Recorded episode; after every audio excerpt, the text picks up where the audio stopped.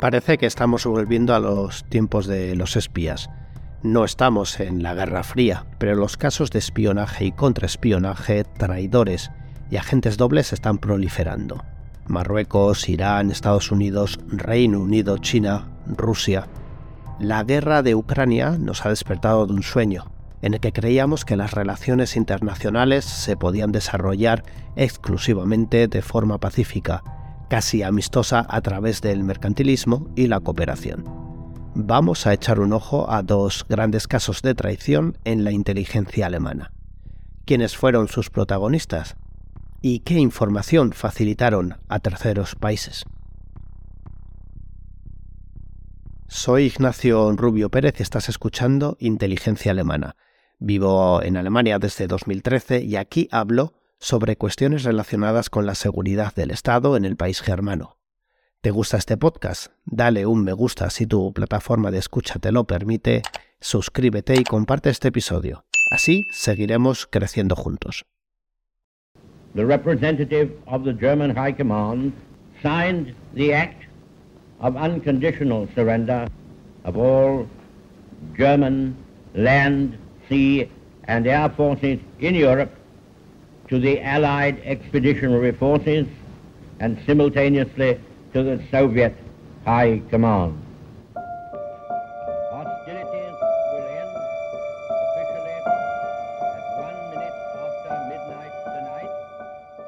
Tras el final de la Segunda Guerra Mundial, Berlín se convirtió en escenario indiscutible para los espías durante la Guerra Fría. Era aquí donde las grandes potencias se encontraban, se investigaban y también donde negociaban. Una ciudad, un punto de encuentro para los servicios militares y de inteligencia de Estados Unidos, la Unión Soviética, Francia y Gran Bretaña. Con la fundación de la República Federal de Alemania y de la República Democrática Alemana, se sumaron dos actores más. Con la construcción del muro de Berlín, la situación cambia drásticamente. Resultaba mucho más difícil espiarse unos a otros. Aquí la tecnología empezó a jugar un papel fundamental. A pesar del telón de acero, seguía habiendo puntos de contacto. El periodo comprendido entre el final de la Segunda Guerra Mundial y el colapso de la Unión Soviética fue sin duda una de las fases más espectaculares en lo que respecta a la labor de los agentes en la capital germana pero incluso hoy sigue habiendo numerosos agentes que se mueven por Berlín. En 2018, la Bundesnachrichtendienst, es decir, el BND, el Servicio Federal de Inteligencia, la agencia de inteligencia en el exterior de Alemania, se trasladará a Berlín, al distrito de Mitte, en la Straße. El BND ha sufrido unos cuantos casos de traición, exoficiales de las SS, desertores de la Stasi, criminales convictos o simples trabajadores de oficina poco motivados. ¿Por qué cambian de bando los agentes? Los motivos son múltiples. Ego, dinero, ideología, razones desconocidas. Desde Rusia con cariño, somos todo oídos. Esta es una historia de espías.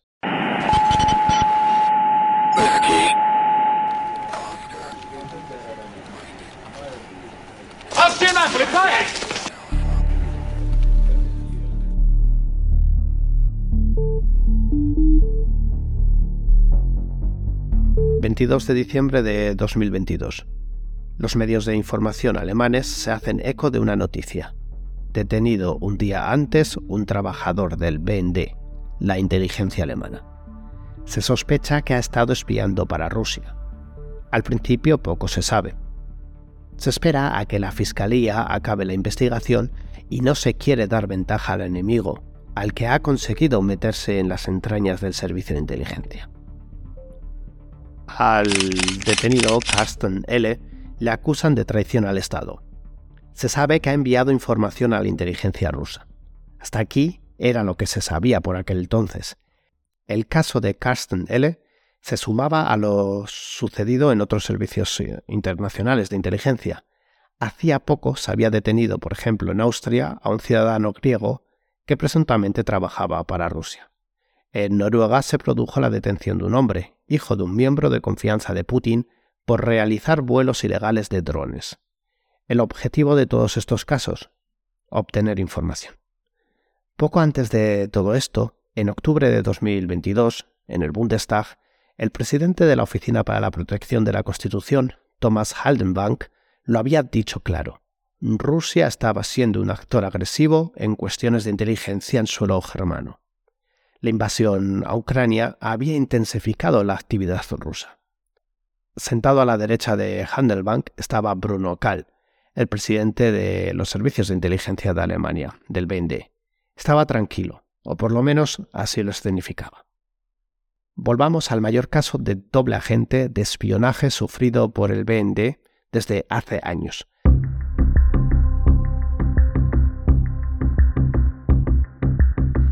El ex oficial del KGB, Vladimir Putin, había colocado a un alto espía en el servicio de inteligencia exterior alemán. Un escándalo, sin duda un duro golpe a la contrainteligencia alemana. ¿Por qué el detenido Carsten L. piensa que es una buena idea facilitar información a Rusia? Había sido chantajeado. ¿Cómo se transmiten los secretos del BND a Moscú? ¿Hubo reuniones? Vamos a echar un ojo al protagonista. Carsten L. eran los oídos del BND, por así decirlo. Trabajaba en un puesto directivo en el Departamento de Reconocimiento Técnico las antenas especiales que la inteligencia alemana usa para captar y filtrar las comunicaciones de todo el mundo como mm, si fueran micrófonos ocultos. Estas proporcionan información de primer orden sobre el ejército, las guerras, los gobiernos corruptos, los terroristas y los traficantes de armas. De esta masa de información, Kasten L habría filtrado la más importante, y oficialmente la procesaba para el gobierno federal, la Bundeswehr, los distintos ministerios o los diferentes comités especializados. Todo era de alto secreto. Carsten estaba autorizado para consultar información confidencial de servicios de inteligencia amigos, franceses, españoles, británicos, estadounidenses, y aquí es exactamente donde podría surgir un enorme escándalo de inteligencia. Ten en cuenta que Kasten tenía información, entre otros, de la Agencia de Seguridad Nacional, la NSA de Estados Unidos, y del Servicio de Escuchas británico, el Government Communications Headquarters. Según una información de Focus, ahora se sabe que no se puede descartar que Kasten, el doble agente, pasara a Moscú joyas de inteligencia procedentes de las operaciones de escucha de varios servicios de, de la OTAN, esto sacudiría gravemente la relación de confianza que hay entre el BND, los servicios de inteligencia alemanes y sus socios de todo el mundo. Los servicios secretos intercambian información exclusiva, viven del toma y daca. Una vez que esta base de confianza, que es frágil, se rompe, se instala muy rápidamente una desconfianza profesional difícil de recuperar por ambas partes en el futuro. El Ministerio Público Federal, responsable de los delitos de espionaje, se niega a facilitar información sobre su caso contra Castendel. Ejemplo de ello es una información del diario Die Welt, según la cual Kasten podría incluso haber tenido cómplices dentro de la inteligencia alemana. Dicha información no fue ni confirmada ni desmentida, y mientras tanto, los principales servicios de inteligencia de Estados Unidos, Gran Bretaña, Francia o Israel dicen que iniciarán sus propias investigaciones. Las preguntas principales que se hacen son, ¿están mis fuentes seguras? ¿Pueden suministrar esta su información si hay un traidor en la centralita del BND? Por supuesto, este caso puede tener consecuencias políticas. Tras el desenmascaramiento del presunto espía ruso, preocupa que haya más agentes dobles operando en Alemania. En esta línea, el ministro de Justicia Liberal, Marco Buschmann, afirma que este caso demuestra lo vigilantes que tenemos que estar desde Alemania. En general, se considera que estamos ante un caso de espionaje alarmante, que hay que desarrollar más medidas de contraespionaje y que es un éxito relativo que se haya detenido al presunto doble agente ruso. En una reciente entrevista de la revista Focus, el ex agente de la CIA, John Spaya, no se muestra sorprendido por este caso. Da por hecho que los servicios secretos rusos tienen infiltrados agentes a todos los niveles del Estado germano. Según Spyhub, otros servicios de inteligencia occidentales tampoco se habrían sorprendido del último caso de doble agente alemán. Más bien, probablemente haya más infiltrados eh, no solo en los servicios de inteligencia alemanes, sino que incluso podrían estar en el gobierno alemán. Esta era precisamente una de las razones por las que la CIA y otros servicios de inteligencia no querían cooperar con los alemanes en asuntos rusos. Siempre existía la preocupación de que los espías alemanes pasaran la información a Moscú. ¿Cómo ha conseguido Rusia ser todo oídos en las comunicaciones germanas?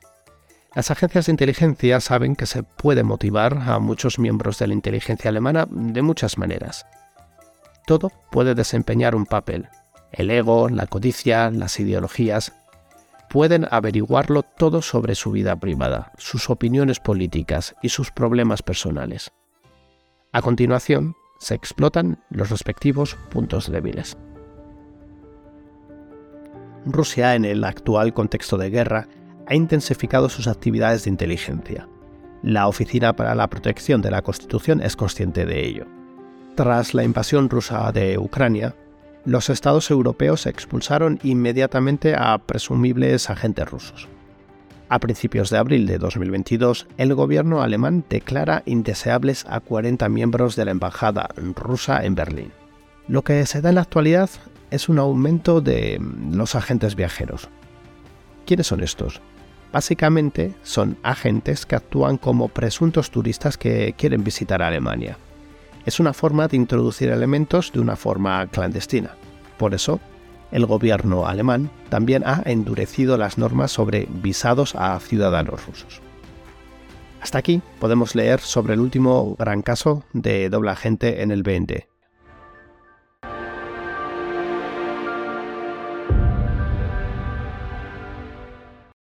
Al servicio del tío Sam. Ja, gut, guten Tag, meine Damen und Herren. Ich möchte dem amerikanischen Präsidenten Barack Obama ein herzliches Willkommen hier in Berlin sagen. Estados Unidos y Alemania, dos países amigos, aliados desde el fin de la Segunda Guerra Mundial. Comparten intereses, valores, vivencias, se coordinan. Estados Unidos cuenta con 34.000 soldados destacados en suelo germano.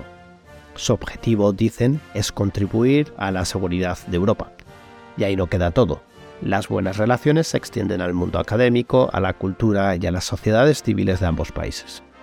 Por supuesto, los intereses económicos y las sinergias generadas entre ambos países se suceden desde hace décadas. Cuando se habla de espionaje, tendemos a pensar que se trata de agentes, elementos de servicios de inteligencia enemigos que recopilan información. Pero muchas veces son tus amigos quienes quieren saber todo de ti quizás demasiado. Es el caso de Marcus R., el funcionario del BND que trabajó para los servicios secretos estadounidenses. Es el caso del que se denominó como el topo.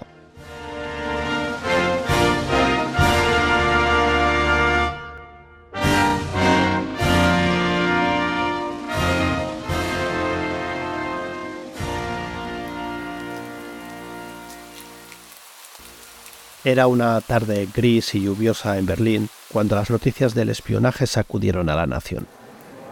Se sospecha que copió y entregó a Estados Unidos más de 200 documentos de la comisión parlamentaria que investiga el espionaje de la NSA.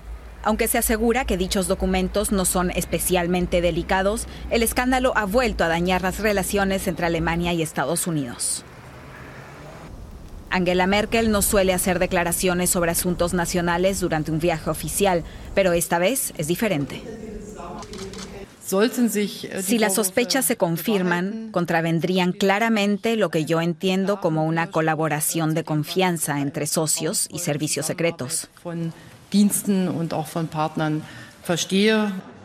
Un empleado del BND, el Servicio de Inteligencia de Alemania, había sido acusado de haber entregado información clasificada a la Agencia de Seguridad Nacional de Estados Unidos, la NSA, durante más de una década.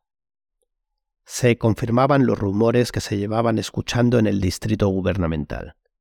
Era junio de 2014. Los ministros de Interior y Justicia habían sido informados a través de teléfonos móviles encriptados de que la Fiscalía Federal había detenido a un presunto espía que supuestamente vendía por dinero documentos internos. A los americanos, a los Amis, como se les dice por aquí en Alemania. La noticia se extendió como un incendio en la ciudad, causando indignación y preocupación en igual medida. ¿Cómo había sido posible que un empleado del BND, encargado de proteger los secretos de la nación, pudiera traicionar de tal manera a su patria? El acusado, un trabajador del BND de 31 años, había sido reclutado por la NSA años atrás, con promesas de dinero y una vida mejor en Estados Unidos. Con el tiempo, se había convertido en un fiel servidor de la inteligencia norteamericana, entregando información valiosa y comprometida a cambio de su seguridad y bienestar. Marcus R., el acusado, no había llamado la atención durante años, siempre había actuado bajo el radar. Se sabe que había intervenido entre 200 y 300 documentos confidenciales del sistema interno del BND y que los había almacenado en una memoria USB guardó información sobre diversos temas, incluidos documentos de la Comisión de Investigación de la NSA. Entre 2012 y 2014, el hombre había presuntamente vendido la información a un empleado de un servicio de inteligencia estadounidense.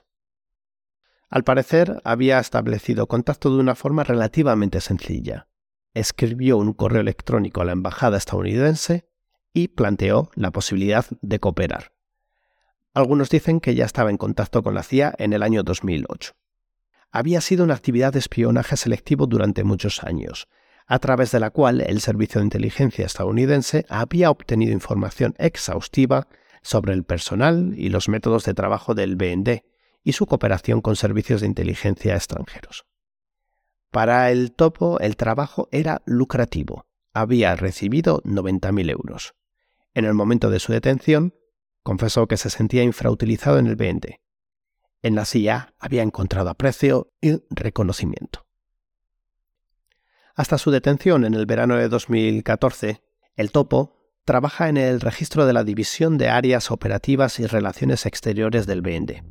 Allí tiene acceso a numerosos documentos altamente explosivos, incluida una lista con los nombres de todos los agentes del BND en misiones en el extranjero, la transcripción de una conversación telefónica interceptada por el BND entre la entonces secretaria de Estado estadounidense Hillary Clinton y el ex secretario general de la ONU Kofi Annan, así como un concepto secreto de contrainteligencia del BND.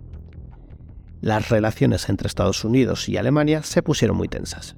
Berlín y Washington pasaron por una profunda crisis.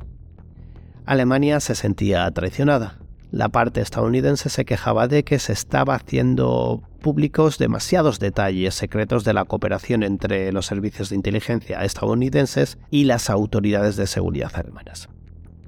La canciller Angela Merkel expresó su profunda decepción y preocupación por el incidente y se comprometió a investigarlo a fondo y a tomar medidas para garantizar que algo así no volviera a ocurrir en el futuro.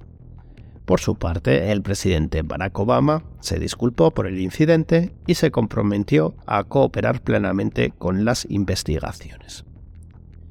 Pero ahí no queda todo. También se supo que Estados Unidos intervino el teléfono móvil de la canciller alemana, Angela Merkel. Incluyó en su lista de objetivos de espionaje a varios ministros federales y altos cargos del gobierno, y utilizó indebidamente las instalaciones de escuchas telefónicas del BND en Bad Aibling para sus operaciones de vigilancia contra empresas, políticos y organismos de la Unión Europea.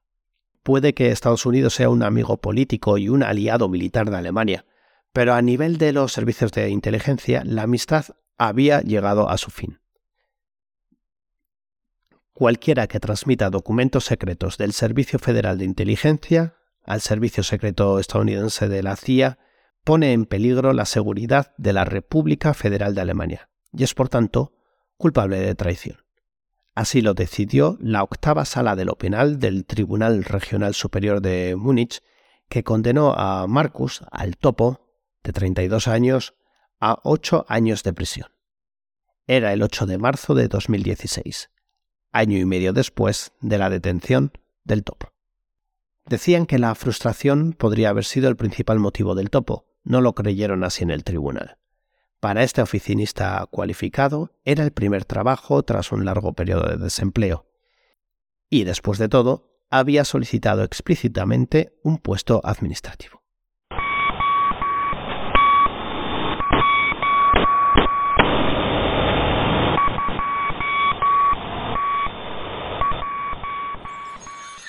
¿Cómo puede la inteligencia alemana evitar que la información secreta que maneja acabe en manos de rusos y americanos?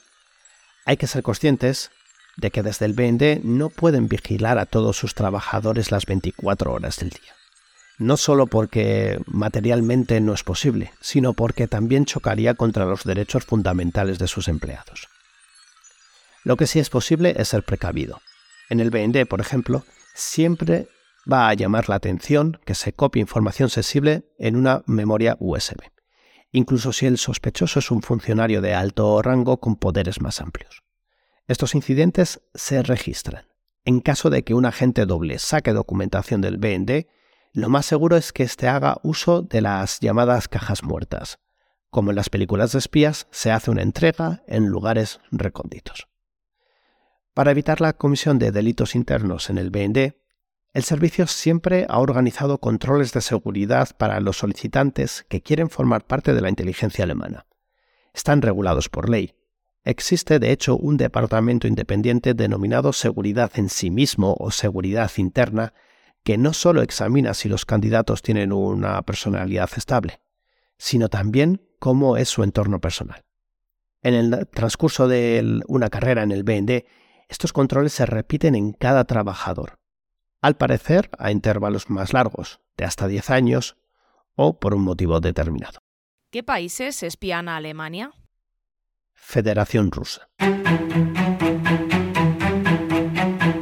Antes de nada, hay que tener en cuenta que los servicios de inteligencia de la Federación Rusa son parte integrante de la arquitectura de seguridad del Estado.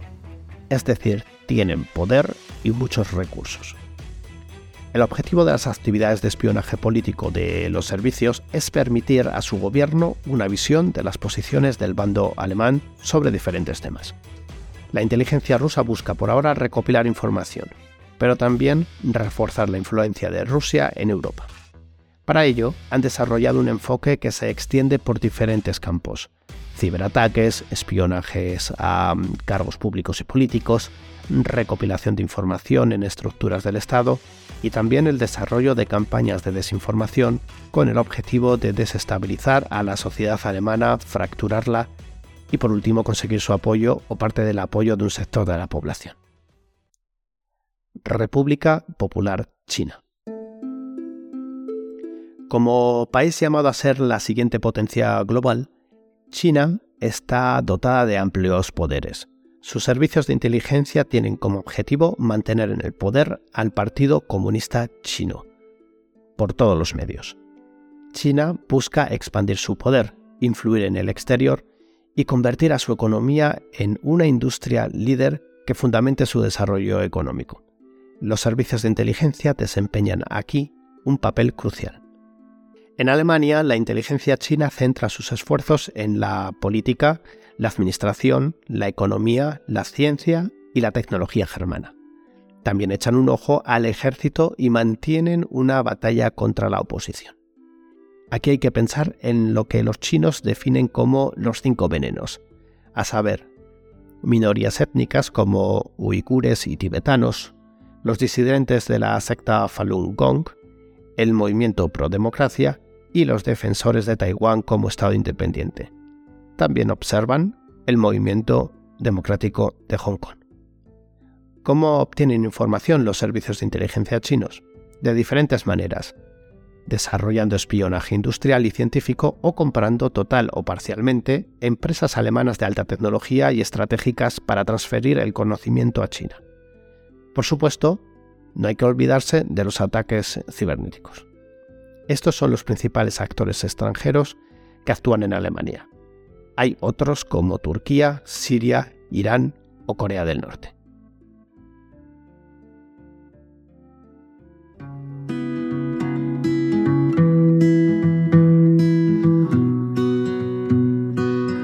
Estamos inmersos en una guerra de inteligencia. Los servicios secretos alemanes han activado la alarma desde el inicio de la invasión rusa a Ucrania. Pero no nos olvidemos, Rusia es la tormenta, China es el cambio climático. Así lo definía el presidente de la Oficina para la Protección de la Constitución, Thomas Haldenbank. Vamos a centrarnos en la tormenta. Entre la contrainteligencia militar preocupan especialmente tres temas. La guerra en Ucrania, el espionaje industrial y el extremismo de derechas. Es lo que se habla en los círculos de la Oficina Federal para la Protección de la Constitución, el Servicio de Inteligencia Alemán y el Servicio de Contrainteligencia Militar. Preocupa que Rusia use todos los medios para dividir a la sociedad utilizando temas como la inflación o la llegada de refugiados. En la actualidad, servicios secretos extranjeros y otros posibles saboteadores buscan sistemáticamente en Internet información sobre las redes digitales, eléctricas y de gas alemanas buscan identificar los puntos débiles para llevar a cabo sabotajes físicos y cibernéticos. Lo peor es que muchas empresas publican en Internet las instrucciones detalladas para situaciones de crisis. Esto da a los servicios secretos extranjeros y a grupos terroristas la posibilidad de interrumpir o al menos perturbar los procedimientos de emergencia tras un atentado.